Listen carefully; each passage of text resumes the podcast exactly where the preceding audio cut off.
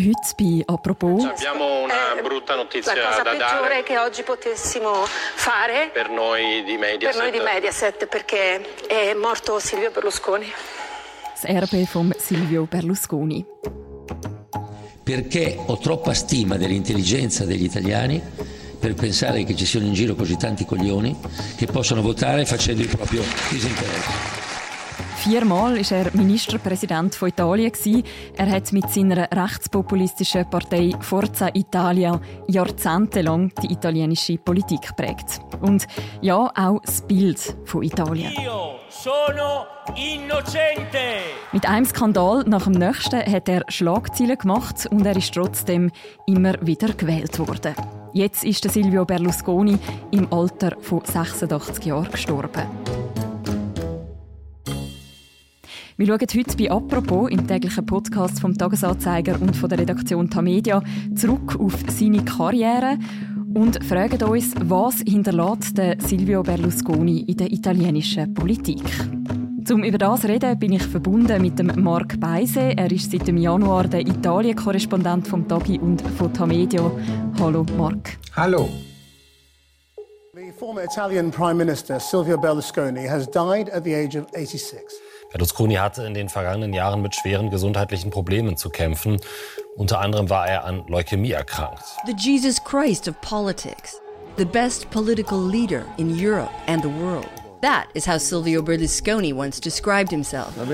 And without a doubt, he was a powerful political operator and businessman who sparked more than one scandal. Marc, wie reagiert man in Italien auf den Tod von Silvio Berlusconi? Ah, ganz massiv. Das ist seit das an diesem Montag bekannt wurde, das große Thema. Nachrichtensendungen, alle Online-Ausgaben der Zeitungen, ein Artikel nach dem anderen. Alle hatten ja auch Zeit, sich darauf vorzubereiten, weil er ja schon seit vielen Wochen krank war, war ja schon mal im Krankenhaus und man dachte, er schafft es nicht. Dann ist er nach gut 40 Tagen nochmal entlassen worden, dann wieder reingekommen. Dann hieß es, es ist nur Routine. Aber es war der letzte Aufenthalt und jetzt wird ein riesiges Erinnerungsprogramm abgespielt in Italien. Mhm. Was sieht man schon von dem? Naja, es wird sein Leben in der ganzen Breite dargestellt, seine vielen Stationen. Wir werden ja gleich drüber reden. Er ist ja eine außergewöhnliche Figur gewesen, das muss man schon sagen, in seinem unternehmerischen ersten Leben, in der Politik, in seinem Privatleben, alles sehr, sehr schillernd, auch sehr, sehr fragwürdig aber halt über Jahrzehnte prägend und das führt dazu, dass alle sich geäußert haben, auch die politischen Gegner, auch die scharfen politischen Gegner und alle der Familie kondoliert haben und gesagt haben, das war eine prägende Figur der letzten 30 Jahre in Italien. Silvio Berlusconi era soprattutto un combattente. Era un uomo che non aveva mai avuto paura a difendere le sue convinzioni. Ich will gerne auf die Karriere von Silvio Berlusconi zurückschauen. Wer war er, bevor er Politik für sich entdeckt hat? Woher kommt er? Ja, er kommt aus Mailand, da ist er geboren, da ist er jetzt auch gestorben und er ist ein ganz normaler Mensch aus einer bürgerlichen Familie. Das vergisst man manchmal etwas bei der Bedeutung, die er bekommen hat. Und er wird ja auch von seinen Anhängern Il Cavaliere genannt, also der Ritter, als sei er adlig, was er natürlich in keiner Art und Weise war. Er war Bauunternehmer in seiner ersten Karriere. Er hat ganze Siedlungen am Stadtrand von Mailand gebaut und ist damit, wie das bei erfolgreichen Bauunternehmern ist, reich geworden. Es war nie so ganz klar, ob das eigenverdient war. Es hieß, er habe Mafia-Kontakte gehabt, alles teilweise mal im Einzelfall nachgewiesen, vieles auch nicht. Jedenfalls einer von diesen Menschen, die aus äh, normalen Verhältnissen kommen und dann sehr, sehr reich wurden. Und dann hat er eben den sehr klugen Schachzug gemacht, dass er sehr früh, als die Privatmedien sich langsam etabliert haben in Italien, wie überall sonst auch, in dieses Privatfernsehgeschäft gegangen ist, äh, private Fernsehsender gegründet hat, damit erstmal seine vielen tausend Wohnungen in seinen Siedlungen, die er gebaut hat, versorgt hat. Und als das Privatfernsehen dann eben landesweit möglich wurde, war er da und hat einen Sender nach dem anderen gegründet, sodass aus dem Bauunternehmer dann der Medienunternehmer wurde, einer der reichsten Italiener in seiner besten Zeit soll er 16 Milliarden Euro Privatvermögen gehabt haben. Jetzt sollen es angeblich am Ende noch irgendwie 7 Milliarden gewesen sein. So genau weiß man das bei diesen Menschen ja nie, aber es war jedenfalls immer viel, viel Geld da.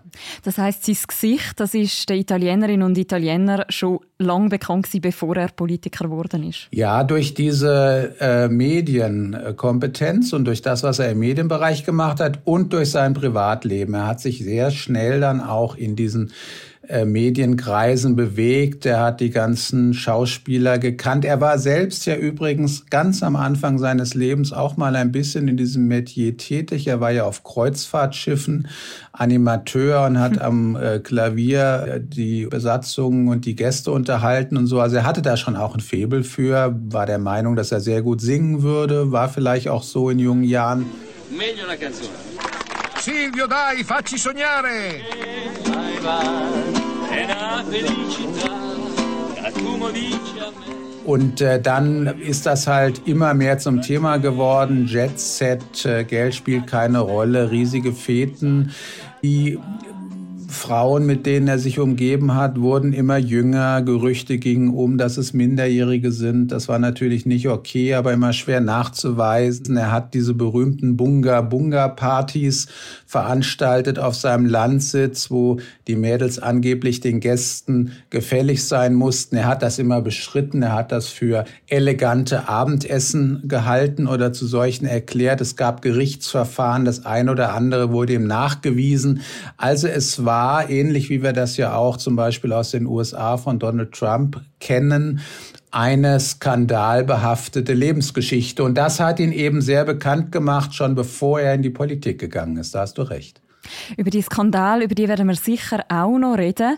Aber zuerst kommt einmal der Moment, wo am Silvio Berlusconi seine Karriere auch in der Politik losgeht. Wann ist das? Ja, und dieser Gang in die Politik, das wird heute gerne vergessen, weil er dann eben so lange und erfolgreich ja auch in der Politik war, war im Grunde ein Selbstzweck. Er ist nicht in die Politik gegangen, weil er sich für den besten Politiker hielt oder weil er das Land äh, verändern wollte, sondern es war eine Art Flucht. Das Geschäftsmodell, nachdem er bis in die 90er Jahre gelebt hat, funktionierte nicht mehr. Das eben darin bestand, dass er Politiker in der Tasche hatte, mindestens aus Sympathie, möglicherweise auch sie bestochen hat, dass bis hin in die Regierungszentralen ihm alle hörig waren.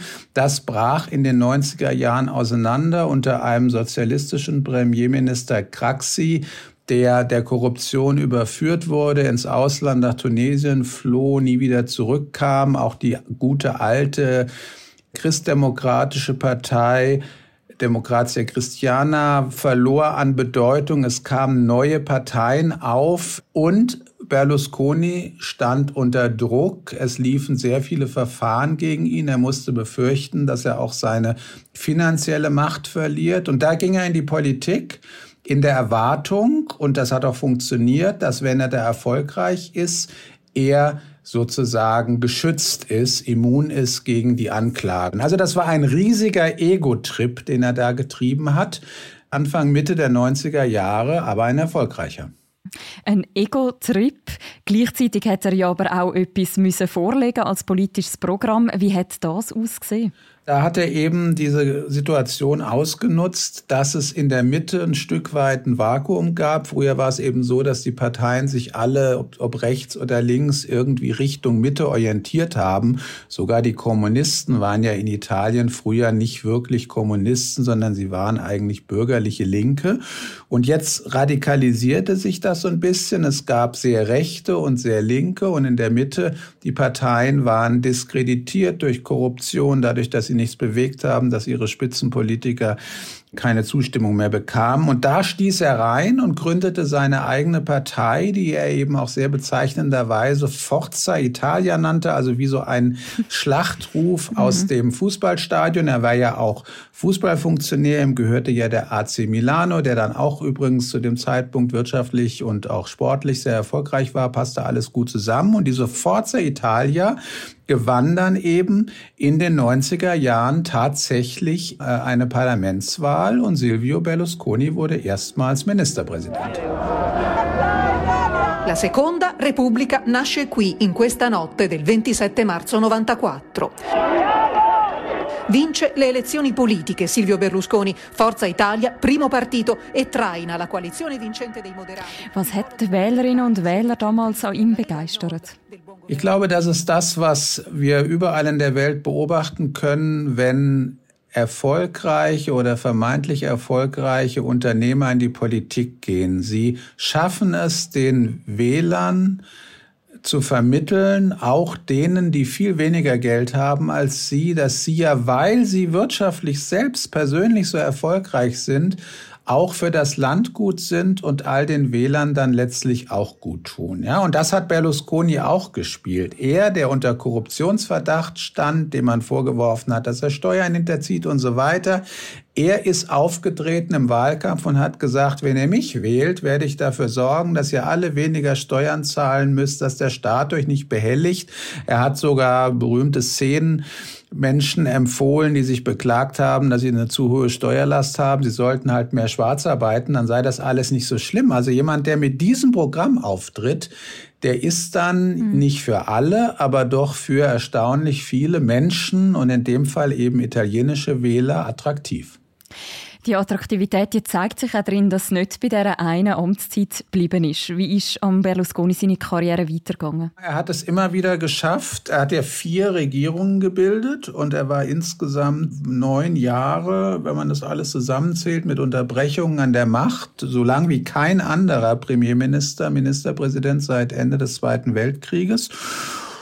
Und in einer dieser Phasen war er über 1000 Tage ununterbrochen im Amt. Das klingt jetzt ein bisschen albern, aber für Italien ist das viel. Es war vorher nie ein Ministerpräsident und ich glaube auch mhm. hinterher nicht über 1000 Tage am Stück im Amt, ohne dass neu gewählt wurde oder so. Und das hat er hingebracht. Allerdings muss man sagen, ohne dass man wirklich, wenn man objektiv drauf guckt, die Experten drauf gucken, dass er super erfolgreich gewesen wäre. Er hat das Land halt verwaltet, er hat die Dinge gemacht, die man als Regierungschef macht. Er hat regiert, er hat die Koalition geführt, er hat Gesetze gemacht, er war in der EU unterwegs. Aber es ist wenig, wenn nicht gar nichts, was man heute im Nachhinein wirklich mit seinem Namen verbindet. Er hat das Land nicht besonders modernisiert. Er hat keine Gesetze gemacht, von denen man heute sagen muss, das sind Jahrhundertwerke. Er hat dem Land keine neue Identität gegeben, weder im Guten noch im Schlechten. Er hat eigentlich einen großen Ego-Trip veranstaltet und war damit sehr lange erfolgreich. Und wenn du jetzt fragst, warum, Vielleicht auch, weil es doch, und ich weiß nicht, ob es typisch italienisch ist, aber es gibt halt Menschen, die von dieser Art von Machtbesessenheit beeindruckt sind und denken, einer, der das alles erreicht im wirtschaftlichen, im privaten Bereich, das ist schon ein Pfundskerl und dem vertraue ich dann am meisten. Ein großer Irrtum in der Regel, wie wir alle wissen, aber eine Zeit lang funktioniert das.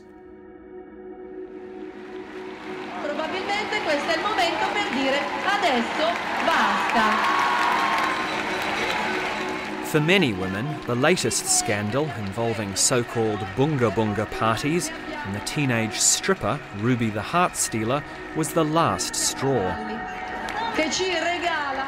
Hundreds of thousands of protesters flocked to piazzas across the country last month.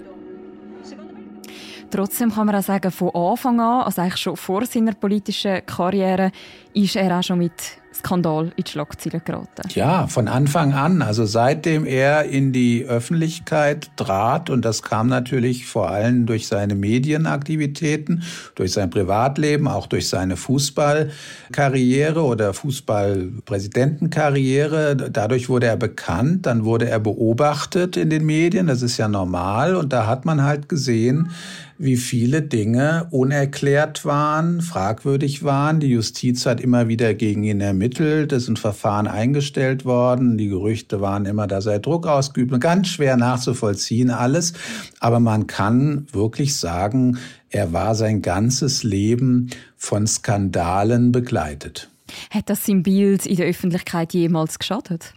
Naja, er ist ja auch mal nicht gewählt worden oder Koalitionspartner haben sich abgewendet. Das war schon ein ewiges Ringen um die Macht, aber in der Summe, wenn man seine guten Jahre, also sagen wir mal von Mitte der 90er Jahre bis dann in die Mitte der Nullerjahre nimmt, da war er schon und dann am Ende auch 2010 und so weiter, da war er schon sehr erfolgreich, das muss man sagen. Wenn man jetzt so eine Art Bilanz ziehen wie hat er in all diesen Amtszeiten als Premierminister Italien geprägt?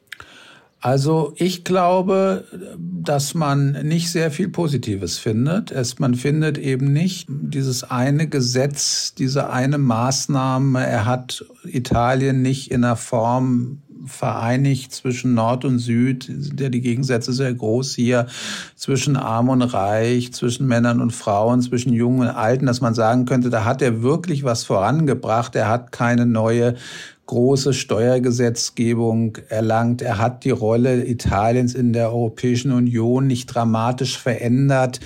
Es ist ein vor sich hin Verwalten gewesen, das immer unter Kritik stand und gleichzeitig von ihm immer als besonders grandios dargestellt wurde. Er hatte ja selbst keinerlei Selbstzweifel erkennen lassen ob er wirklich welche hatte, weiß man ja immer nicht so genau, aber sein Auftreten war ja immer so, ich kann's, ich bin der Größte und lasst mich mal machen.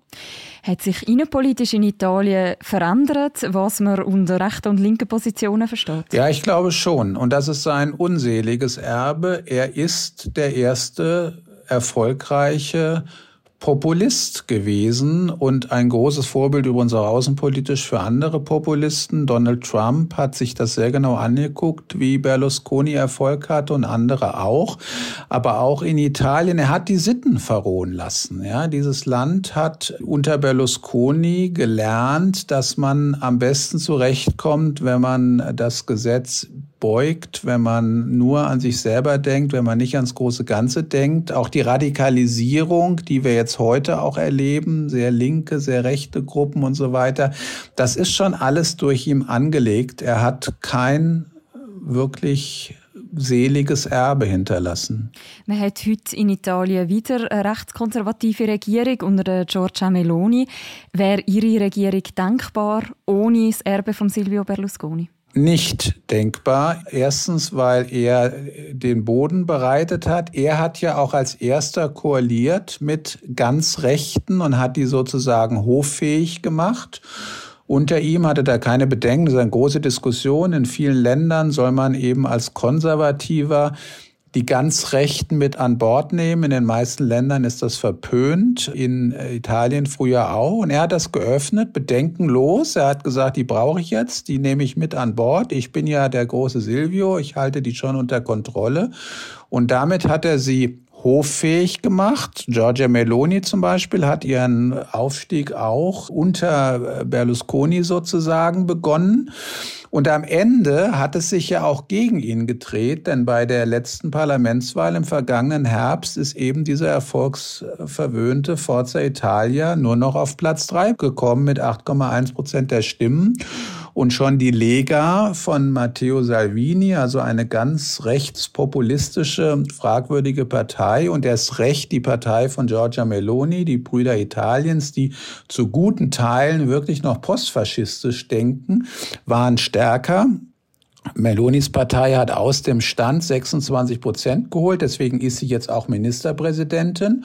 Sie konnte ihre Koalition allerdings nur bilden, weil Berlusconi gesagt hat, ich bringe meine acht Prozent auch ein. Mhm. Damals noch im letzten Herbst vielleicht ein bisschen in der Erwartung, und jedenfalls haben das andere gedacht, er würde im Hintergrund die Dinge steuern und er würde Meloni sozusagen am Nasenring durch die Manege führen. Das war aber überhaupt nicht so. Er war auch schon zu schwach und zu krank. Letztlich hat er ihr nur die Mehrheit besorgt und Meloni regiert seitdem ohne viel Rücksicht zu nehmen auf die Forza Italia. Trotzdem eben die Forza Italia hat es gebraucht, um die Mehrheit zu bekommen. Was bedeutet der Tod von Silvio Berlusconi jetzt für die italienische Rechte? Ja, das ist jetzt die große Frage Was passiert mit der Forza Italia? Die war sehr zugeschnitten auf Berlusconi. Wir haben darüber gesprochen. Er hat sie gegründet als Vehikel, um persönlich an die Macht zu kommen. Bis heute ist es so, dass die Partei von ihm in jeder Hinsicht abhängig ist. Er hat alles bestimmt, solange er noch konnte keine Entscheidung ist ohne seine Zustimmung äh, gefallen. Er hat sie auch finanziert. Die Partei ist komplett abhängig von dem Geld der Familie Berlusconi. Und die große Frage ist jetzt natürlich, was passiert mit der Partei? Er hat keinen Nachfolger aufgebaut, weil er das ja nicht nötig hatte. Er war ja selbst so genial, dass er gar nicht auf die Idee kam, da jemanden heranzuziehen.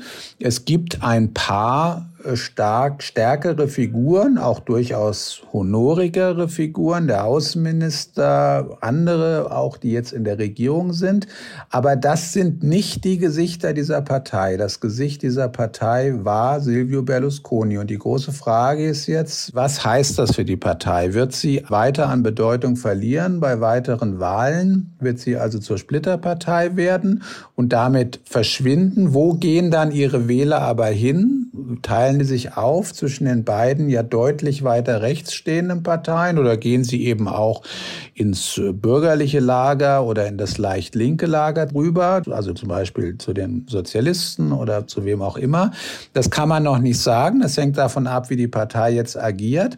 Eins ist jedenfalls wirklich eine Ironie der Geschichte vielleicht, dass dieser Mann, der in seinem Leben immer nur an sich dachte und der jedenfalls nach meiner Einschätzung eigentlich ein fragwürdiges Erbe hinterlässt, jetzt seit der neuen Regierungsbildung im letzten halben Jahr fast so ein bisschen der gute Geist dieser Koalition war, weil er war halt der klassische, traditionelle, konservative, sozusagen der gute Rechte von früher, während hm. die beiden anderen Parteien populistisch bis postfaschistisch sind und äh, man eigentlich nicht von denen regiert sein will. Und ein bisschen dachten alle und hofften, auch wenn Berlusconi persönlich kaum noch Einfluss genommen hat, dass er irgendwie das Korrektiv im Hintergrund ist. Und dieses Korrektiv ist jetzt weg. Und das wird sehr spannend sein, wie sich das neu sortiert.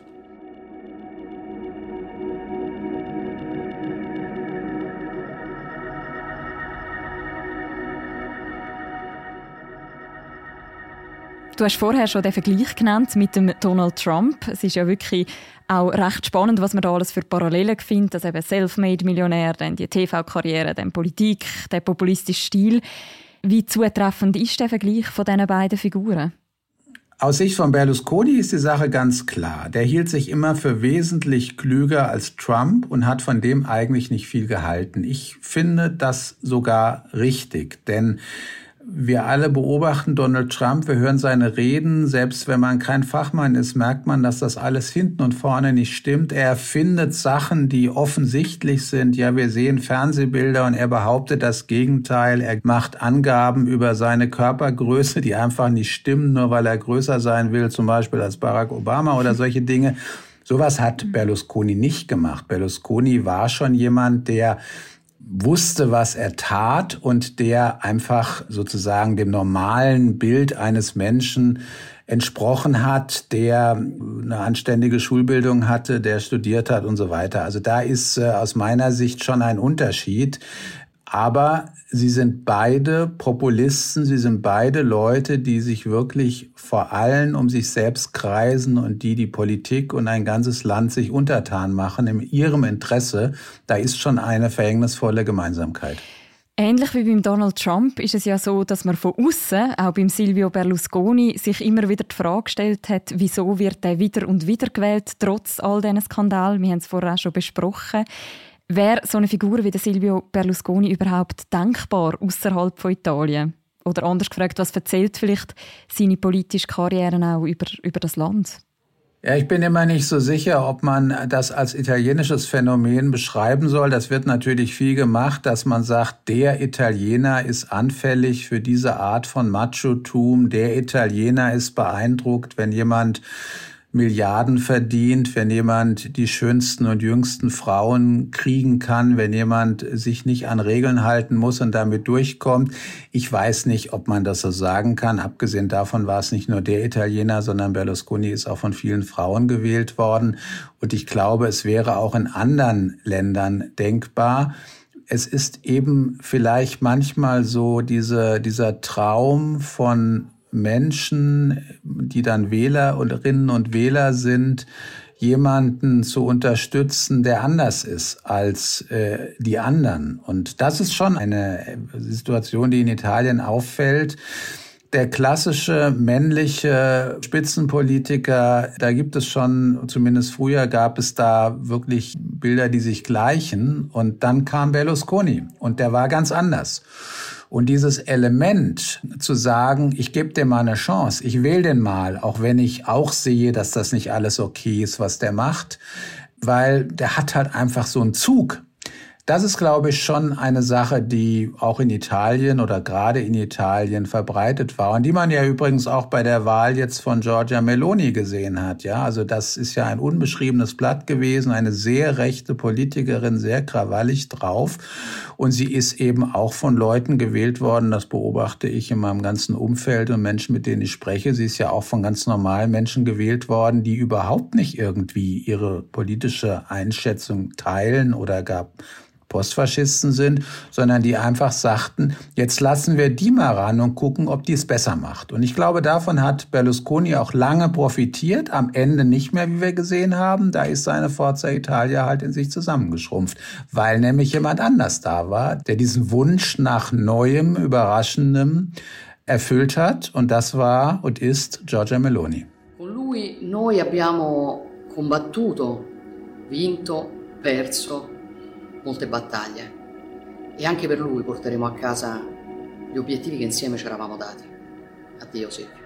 Aber der Unterschied ist meiner Meinung nach, dass Giorgia Meloni ein Programm hat. Ja, die ist wirklich, manche sagen, dass sie Postfaschistin ist, andere sagen, dass sie nur sehr rechts ist, aber sie hat ein Weltbild. Ich bin Christin, Frau, Mutter und so muss die italienische Gesellschaft sein. Das will sie umsetzen. Und das merkt man jetzt auch nach einem halben Jahr schon. Sie ist ja sehr, manchmal charmant sogar und sehr gewinnend und hält sich ja auch international an die Regeln. Aber sie hat eine Agenda. Und bei Silvio Berlusconi hatte ich eigentlich nie den Eindruck, dass der eigentlich außer sich selbst eine Agenda hatte. Danke vielmals, Marc Beise, für die Einschätzungen. Ja, vielen Dank und viele Grüße nach Zürich. Hat mir großen Spaß gemacht, mich hier aus Rom gemeldet zu haben. Bis zum nächsten Mal. Tschüss. Danke dir. Bis dann. Wer noch mehr will zum Tod von Silvio Berlusconi lesen oder auch sehen, man findet bei uns auf der Webseite und in der App noch verschiedene Beiträge, unter anderem auch ein Nachruf zum Silvio Berlusconi und auch eine Bilderstrecke über die prägenden Momente von seinem Leben. Und das war die heutige Folge von unserem Podcast «Apropos». Die nächste Folge von uns, die hören ihr morgen wieder. Bis dann, macht's gut. Ciao miteinander.